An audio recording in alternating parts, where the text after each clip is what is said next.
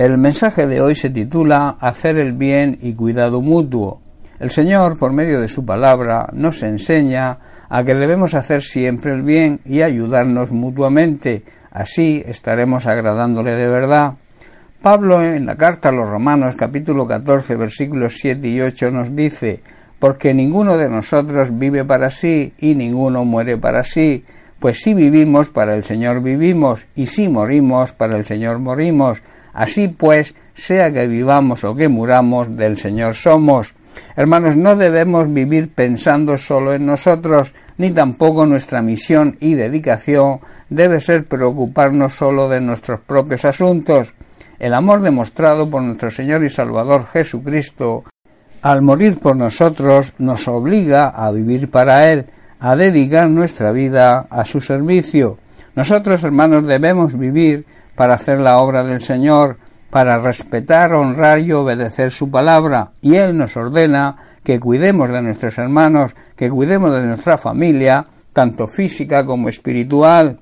Debemos saber que esta es nuestra misión y además es nuestra obligación y responsabilidad, porque somos, porque le pertenecemos al Señor, porque Él nos redimió, nos compró y por eso estamos obligados a obedecer.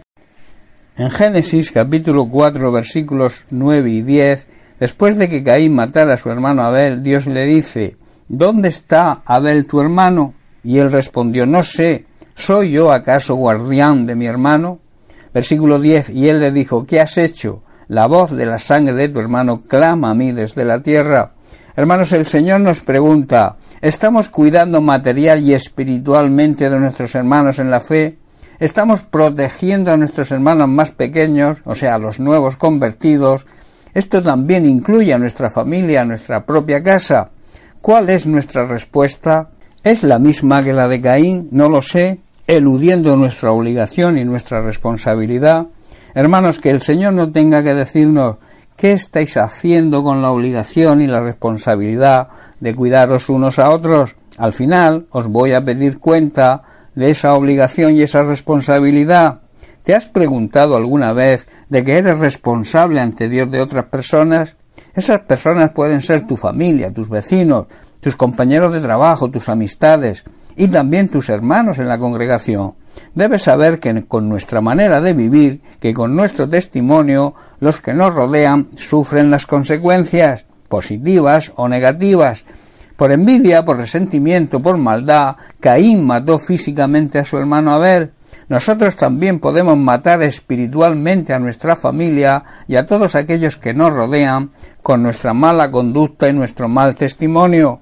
Si dejamos que nuestra vida se desvíe de la palabra y de la visión de Dios, hará que nuestro círculo cercano sufra las consecuencias. Muchas veces, por nuestro egocentrismo y nuestro egoísmo personal, nos dejamos llevar por nuestros propios sentimientos y pensamientos, que la mayoría de las veces son egoístas e interesados, y que nos hacen desviarnos del plan y el propósito de Dios. Esto nos hace apartarnos de su voluntad, y en este caso nos hace que nos apartemos del mandato de ocuparnos, de cuidar y de proteger a nuestros hermanos, a nuestra familia, a nuestro esposo, a nuestros hijos, al círculo de amistades que nos rodea y también a nuestros hermanos en la fe.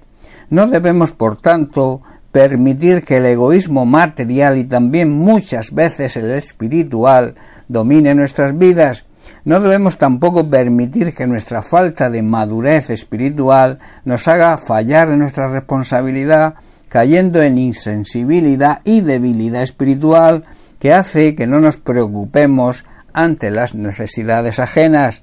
La rebeldía, pecado de rebelión, también hace que no cumplamos con nuestra obligación, Debemos, por tanto, ser humildes, reconocer nuestros defectos, nuestras debilidades y también nuestro pecado y apartarnos de él, y así recibir la misericordia de Dios.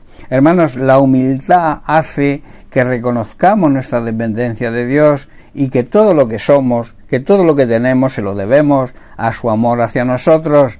En Hebreos capítulo 13 versículo 16 se nos dice, y de hacer el bien y de la ayuda mutua no os olvidéis, porque de tales sacrificios se agrada a Dios. Hermanos, no debemos olvidarnos nunca de hacer todo el bien que podamos, que nos ayudemos unos a otros, que nos cuidemos y nos protejamos en vez de herirnos e incluso matarnos espiritualmente y tampoco olvidarnos de compartir lo que tenemos, tanto material como espiritual, con quienes pasan necesidad. Estos son realmente los sacrificios que le agradan a nuestro Dios.